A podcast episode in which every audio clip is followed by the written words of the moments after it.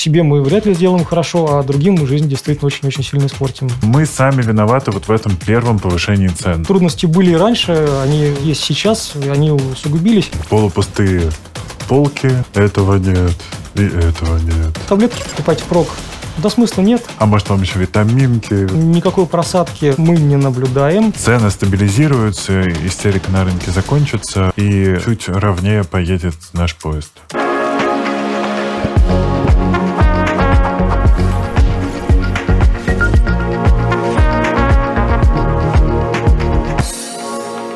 Всем привет, это подкаст «Накопились токсины» на канале Растрига Док. Здесь мы говорим о качестве жизни и о том, как его улучшить, не откладывая до завтра и до 1 января. И в этом выпуске мы будем разбираться со стоимостью нашего здоровья, нашего лечения и лекарств, и о том, сколько мы будем за это все платить в будущем. И у нас в студии сегодня Кирилл Сиренко, кандидат медицинских наук, доцент РУДН и руководитель группы клиник «Семейная». Здравствуйте. Здравствуйте, дорогие друзья.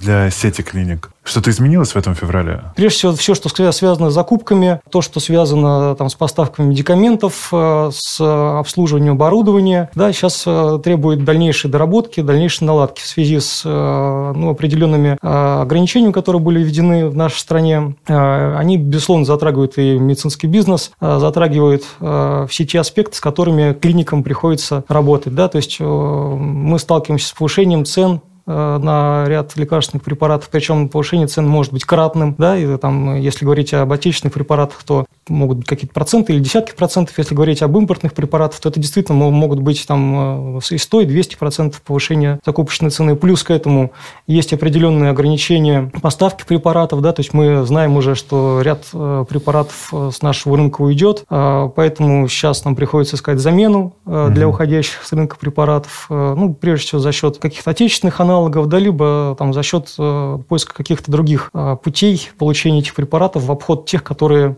до этого использовались. А государство как-то вмешивается, пытается урегулировать вопрос там, поставок цен? Да, конечно, государство пытается зафиксировать цены э, на ряд препаратов, но, к сожалению, зафиксировать сказать, на все, что э, мы используем, ну, просто невозможно физически, да, потому что, ну, во-первых, э, список очень-очень большой, во-вторых, э, операторам э, фармакологического бизнеса, да, будет, возможно, будет просто невыгодно поэтому работать. Да, поэтому, э, конечно, мы приветствуем те инициативы, которые государство э, внедряет э, в этой области, но, к сожалению, этих инициатив для полноценного функционирования может быть недостаточно. Для нас, поэтому э, ждем, какие возможности могут открыться с, по сути, легализацией параллельного импорта, потому что там, в отношении лекарственных препаратов это, ну, это такая терра инкогнита, да, скажу сразу для нас. Вот, поэтому хочется посмотреть, как это все будет, будет организовано. Пока запасы есть, но, естественно, они очень быстро истощаются. И сейчас люди ринулись скупать. Я смотрел статистику. Э, сладости, кофе и БАДы. Потом, ну, как бы до этого у нас еще ковид э, всех адресировал, что нужно пачками скупать витамин D и противовирусные. До этого я еще, еще смотрел цены в аптеках и вообще спрос в аптеках в пять раз повысился, и сейчас начал снижаться. Ну, понятно, что э, чек дальше расти не будет, потому что люди уже все скупили, и дальше ну, просто столько, наверное, аспирина не выпьют. Точно так же э, такая же история случилась, например, с стоматологией и э, всякими услугами красоты, потому что там повысился резко спрос.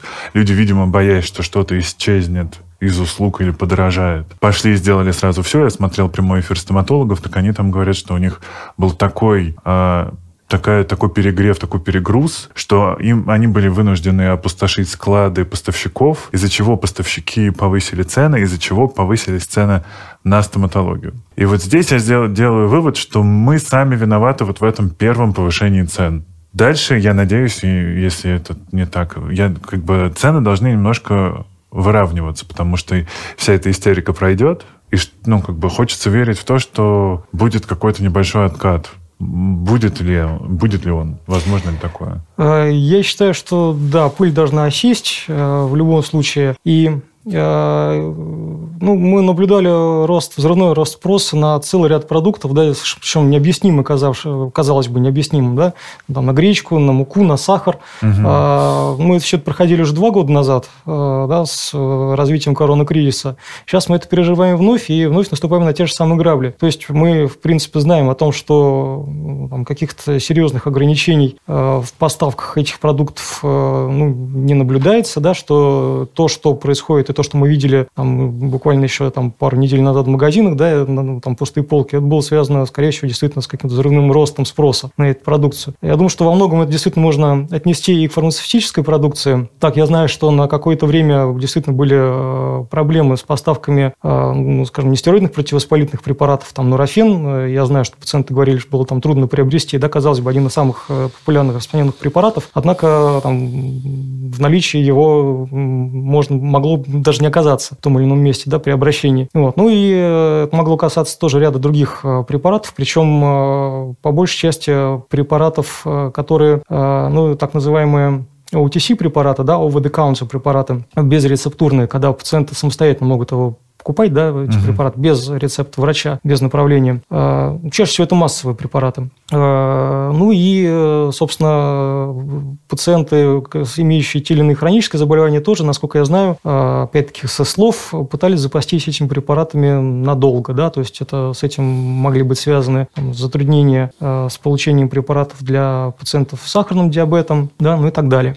Если говорить в целом о медицинских услугах, то никакой просадки э, за там, истекший месяц-полтора по выручке, по потоку пациентов мы не наблюдаем. Э, более того, мы не повышали стоимость по большинству э, наших э, услуг, которые мы оказываем да, для пациентов. И при этом э, мы видим, что спрос сохраняется, и там, неделя к неделе, если сравнивать, он даже может так сказать, немного увеличиваться. Да, если сравнивать год к году, тот же период там, 2021 года или там, 2020 года, тем более 2020 года, да, когда ковид стартовал в это время, и действительно там люди просто заперли дома. Соответственно, обращения тоже упали за медицинской помощью в частной клинике на тот момент. То мы действительно какой-то отрицательной динамики э, не видим. И пока, на, на ближайшее время, мы в общем-то, с оптимизмом смотрим в будущее. Но при этом я в самом, ну, где-то в первых числах марта и в конце февраля, заходя в аптеку, помню следующую картину. Полупустые полки, человек, сотрудник аптеки, фармацевт, да, с лицом такого выжатого тюбика зубной пасты, которая кончилась неделю назад, и она просто односложно отвечала «этого нет».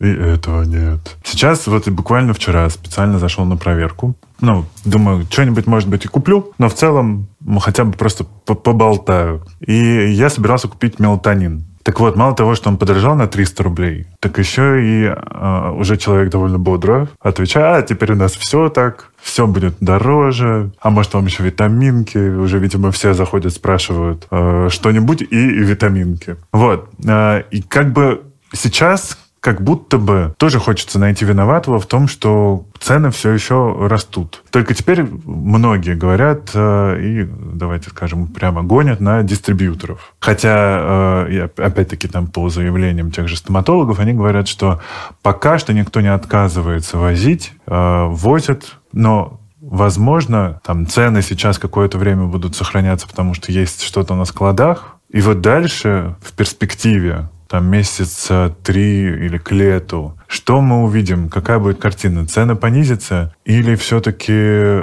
ну, может, мы можем столкнуться с тем, что будут разорваны логистические цепочки, фармацевты в аптеках снова будут с этим угнетенным выражением лица, потому что нет ничего, а люди заходят и тиранят их за то, что ничего нет и ничего нельзя купить, и все еще и дорого. Какая будет картина вот к лету? Ну, во-первых, мы не знаем, что будет к лету, да, мы не знаем, какая будет политическая ситуация.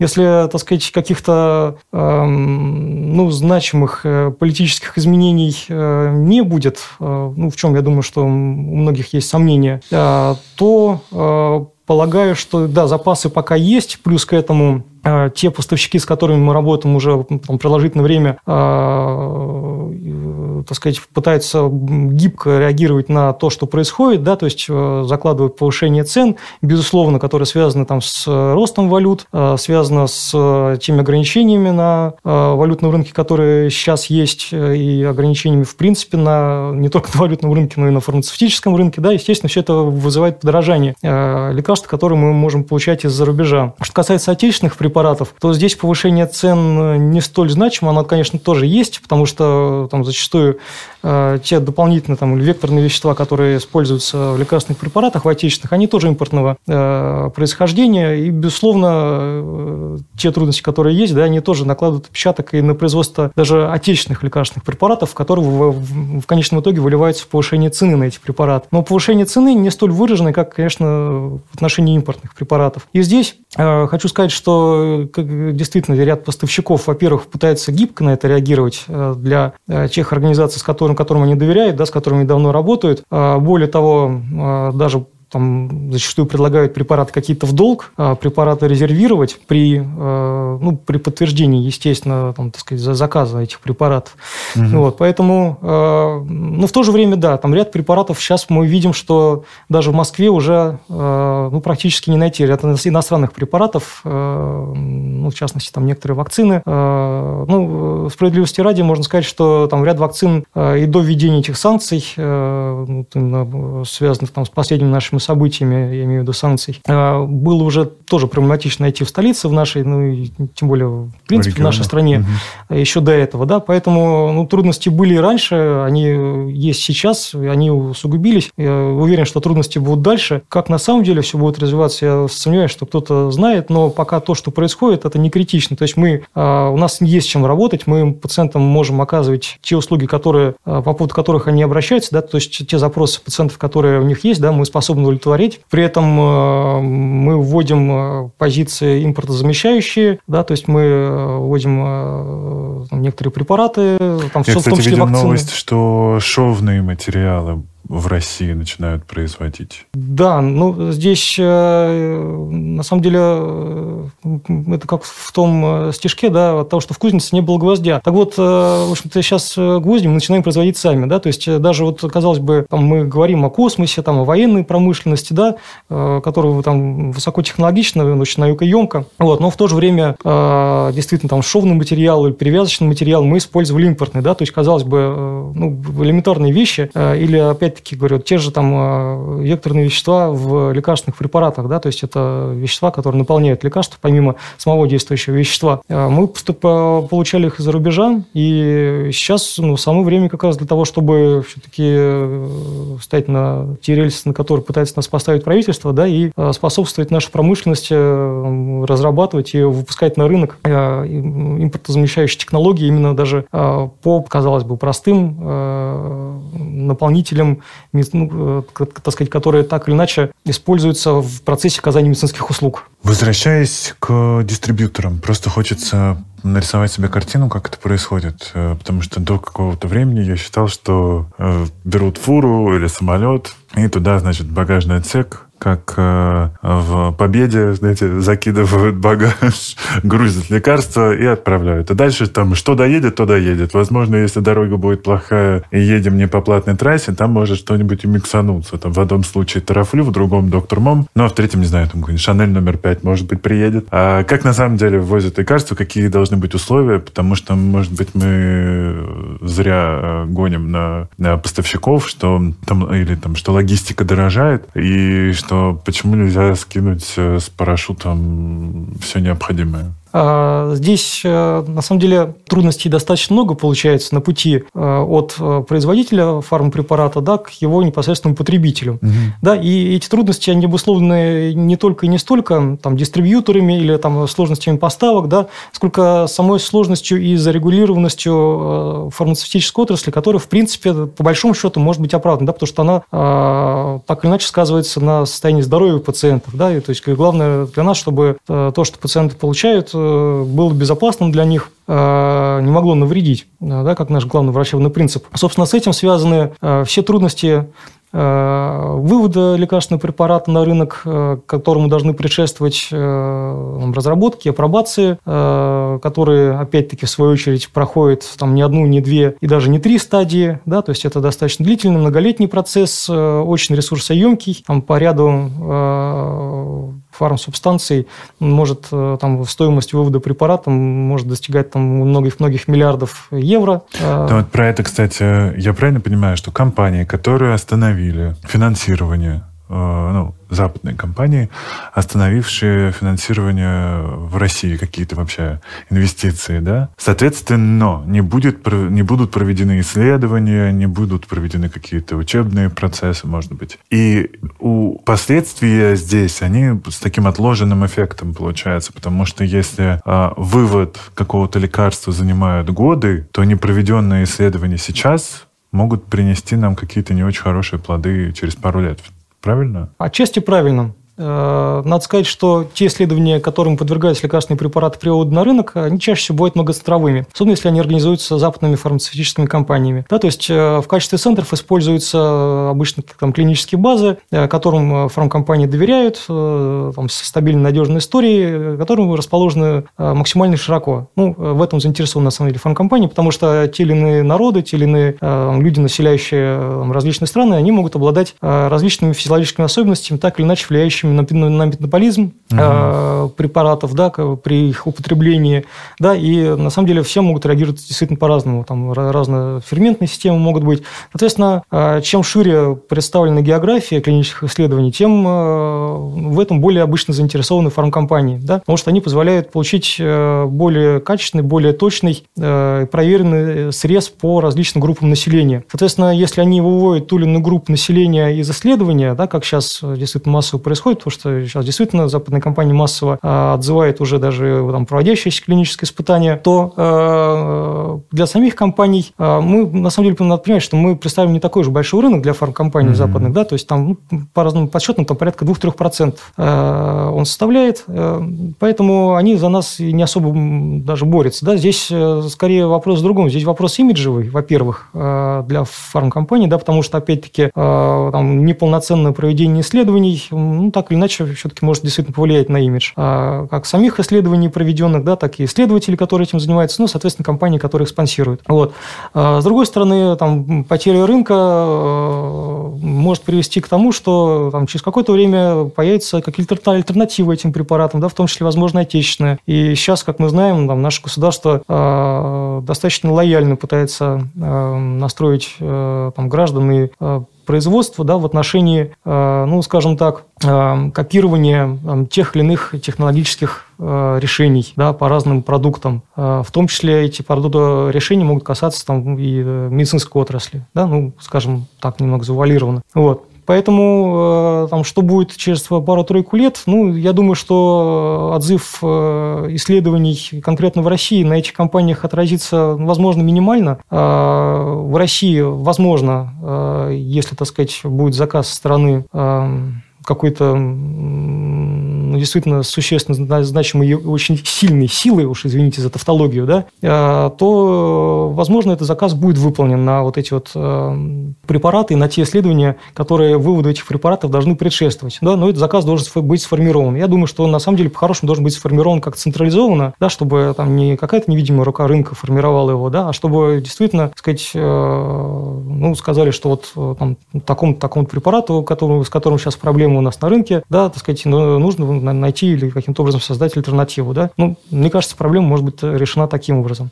Вот, а это, это... прошу прощения, да, это первый момент. И второй момент, как это отразится на пациентах, которые сейчас уже проходят клиническое исследование. Ну, здесь, безусловно, конечно, очень-очень негативно, потому что э, препараты, которые вводятся на рынок э, в результате клинического исследования сейчас, зачастую они стоят очень э, больших денег, э, да, то есть э, новые препараты, они должны отбивать э, ту стоимость, те ресурсы, которые были потрачены на их вывод на рынок. Да? Соответственно, большинство пациентов наших, в нашей стране очень многие не могут себе позволить там, современные лекарственные препараты, скажем, при онкологии, там, при гематологии. Да? Поэтому части в клинических исследованиях для них действительно, для очень многих пациентов, для очень большой части их, являлось неким таким спасением, да, в результате которого они могли получить допуск к тем препаратам, которые могут им действительно помочь и продлить их жизнь, продлить качество жизни. Поэтому в этой связи, конечно, им ну, может быть достаточно тяжело. А что касается черного рынка? Вот, не знаю, вдруг я захочу обставить гостиную как операционную с хирургическим, для хирургических, не знаю, вмешательств в чью-то грешную жизнь. А я знаю, что уже ветери... ну, препараты для животных какие-то ветеринарные начали искать якобы на черном рынке. А, вообще это все происходящее подхлестнет черный рынок или я просто даже не представляю себе, как это работает, но вот по последним каким-то слухам читал, что э, препараты для животных, которые тоже исчезли с прилавков, там, и, э, и поставщики тоже где-то отваливаются, что препараты для животных уже появились. Ну, смотря, что вы вкладываете в понятие черный рынок здесь, да? есть, э, если говорить о конкретном примере, там, создания каких-то подпольных операционных, то это, безусловно, чревато, и я думаю, что там организация, которая за это возьмется, долго не просуществует. Угу. Будет прям буквально в ближайшее время нахлобучен, так или иначе. Ну, я извиняюсь, опять-таки, за сленг. Ну, иначе это не назвать. Потому что ну, контроль, на самом деле, за соблюдением, тем более операционных, хирургических процедур, он, э, он строгий, да? Угу. И там времена, когда профессор Преображенский оперировал там в своих семи комнатах, они давно прошли уже, так сказать, вместе э, с окончанием написания этого романа, наверное. Собственно,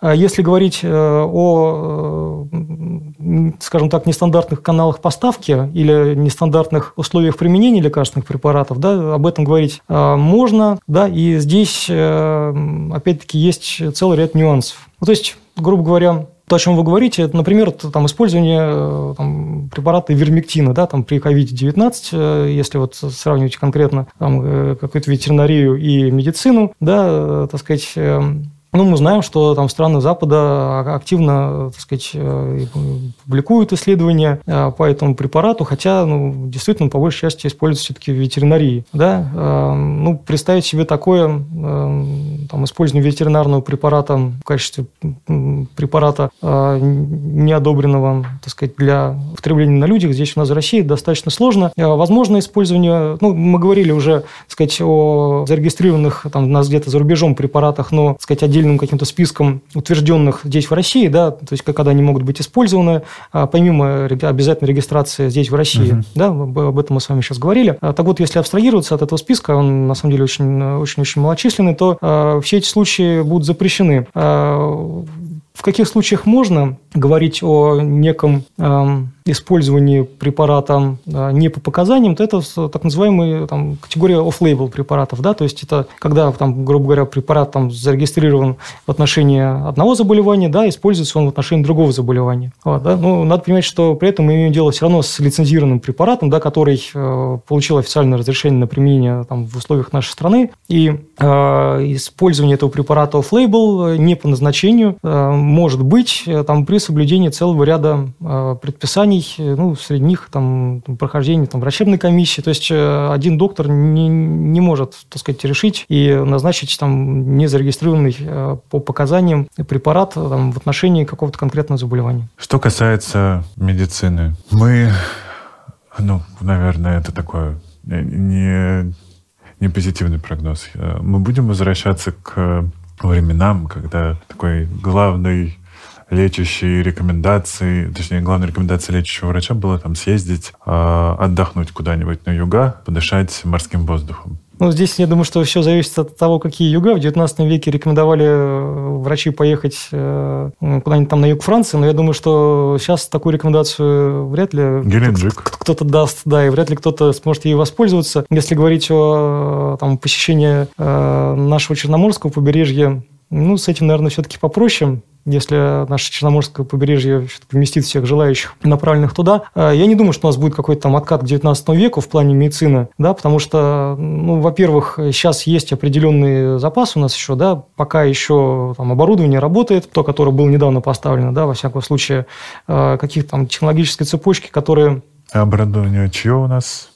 Оборудование? Да, как правило. А, но оборудование во многих государственных, государственных учреждениях, оно все же западное. Угу. Есть китайское оборудование, есть отечественное. Э, вот, ну, сейчас мы говорим о, конечно, больше всего мы опасаемся того, что может случиться с э, действительно тяжелым, очень технологичным западным оборудованием, да, и в том числе там касаемо, касаемо лучевой диагностики, там наркозных аппаратов и так далее, и так далее. То, что, в принципе, аналоги, то, чему аналоги у нас есть, но сложно сравнивать их по качеству. Э, не только это касается удобства использования да, персоналом, но и качества э, того продукта, который мы на выходе получаем, используя эти, э, это оборудование. Да. Поэтому, ну, если аппараты новые какие-то еще, какой-то определенный ресурс они, они поработают. Надо понимать, что их тоже надо обслуживать. Чем сложнее техника, тем сложнее ее обслуживание. Как будет развиваться, здесь ну, сложно сказать. Ну, тогда, если мы говорим, что к 19 веку мы не откатываемся, впускаем в чат душного крота-бухгалтера, э,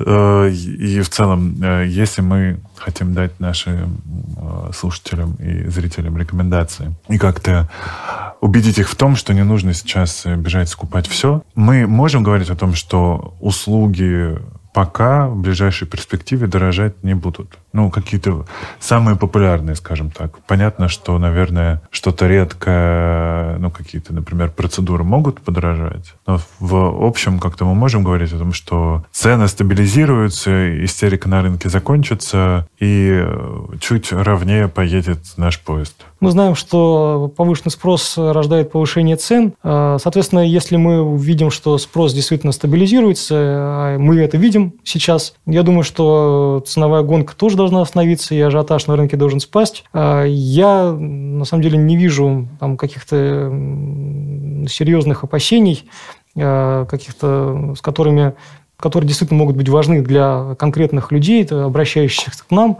Да, то есть пока там, э, на, там, в перспективе там, дней, недели, да, и даже месяцев какого-то ухудшения ситуации опять-таки не должно быть в плане динамики цен. Если опять не будет там какой-то апокалиптической картины, она, не вырисовывается в нашем мире, то тоже ничего не должно, так сказать, нас пугать. Вот. Э, и что здесь делать? Впрок? Ну, впрок всего не запасешь. Здоровье впрок э, запасти можно в том случае, если, сказать, придерживаться здорового образа жизни, э, отказываться от того, что продолжительность этой жизни сокращает, может быть, минимально как-то влияя негативным образом на качество этой самой жизни, а еще лучше, чтобы это влияло все-таки позитивно на качество этой жизни. Вот. Об этом мы здесь говорим регулярно. Очень хорошо. Что, таблетки покупать впрок? Да смысла нет. У таблетки есть срок годности, да, и, э, так сказать, рано или поздно этот срок закончится. Да, Скупив... кстати, очень хочется напомнить людям, чтобы они проводили ревизию своих домашних аптечек, потому что, мне кажется, там у вас даже Мизим уже давно истек его срок годности. Проверьте перед следующим Новым годом. Да, на самом деле очень э, правильное пожелание. Э, действительно, когда мы открываем упаковку препарата у себя дома, да, надо смотреть, э, какой срок годности на ней написан. Потому что есть риск большой действительно потребить просрочку. Так вот, э, покупать в прок, опять-таки, там лекарственные препараты, тем более там препараты, у которых есть определенные трудности с условиями хранения, наверное, все-таки не стоит бежать и делать там все услуги, сказать, какие, какие-то медицинского характера сейчас уже, наверное, поздно да, по, по старым ценам. А если мы говорим с вами о каких-то там бьюти или косметологических э, услугах, то они очень во многом завязаны на те или иные препараты, используемые, да, и эти препараты во многом это западные препараты. Соответственно, там повышение цен уже на эти препараты было, и, соответственно, у тех провайдеров этих услуг, да, которые этими услугами пользуются, которые эти услуги, прошу прощения, эти услуги оказывают, да, это тоже нашло отражение уже в изменении прайса. Хотя вот повторюсь, там, если говорить о нашей сети клиник, да, то там, на, скажем, на консультации, на приемы специалистов мы там цены не, не поднимали. Вот. Что мы, что мы еще можем рекомендовать следить за собой и стараться избегать ситуаций, когда, которые могут на, нас провоцировать на вред здоровью и на получение медицинской помощи. Я думаю, так. Но еще здесь хочется напомнить людям, что если у вас какое-то редкое заболевание, и вы решили скупить э, все препараты, помогающие вам в аптеке, то помните о других людях, у которых схожее заболевание и которые не получат, э, возможно, решающую дозу препарата и с ними, у них могут случиться серьезные проблемы, потому что для них это была жизненно необходимая доза мне кажется, тоже важно сказать, что все равно люди с орфанными заболеваниями или редкими заболеваниями, они сейчас тоже участники всех этих процессов. И понятно, что там были новости уже про то, что антидепрессанты побежали, скупили, и мы как раз в первом выпуске разобрались о том, что это люди, которые уже принимают определенные препараты, и им нельзя их менять, менять на другие, менять дозировку, поэтому они пошли и запаслись. Но одно дело антидепрессанты, все-таки как-то хочется верить, что это не жизненно необходимое во всех случаях. Пусть это будет во многих случаях, да, препараты, то хотя бы э, если редкое заболевание, то, мне кажется, надо как-то подумать здесь и о других тоже.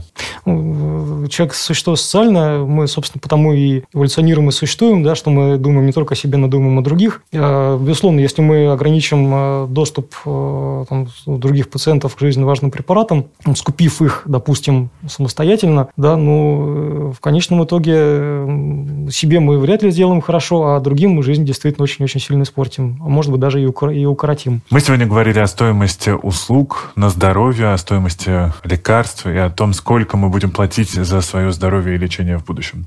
В студии у нас сегодня был Кирилл Сиренко, кандидат медицинских наук, руководитель группы клиник «Семейная». Спасибо вам, это был очень полезный разговор. С вами был Игорь Кун, блогер, амбассадор «Зеленой гречки» и Чекапов, это был подкаст «Накопились токсины» на канале «Растригадок». Увидимся. thank you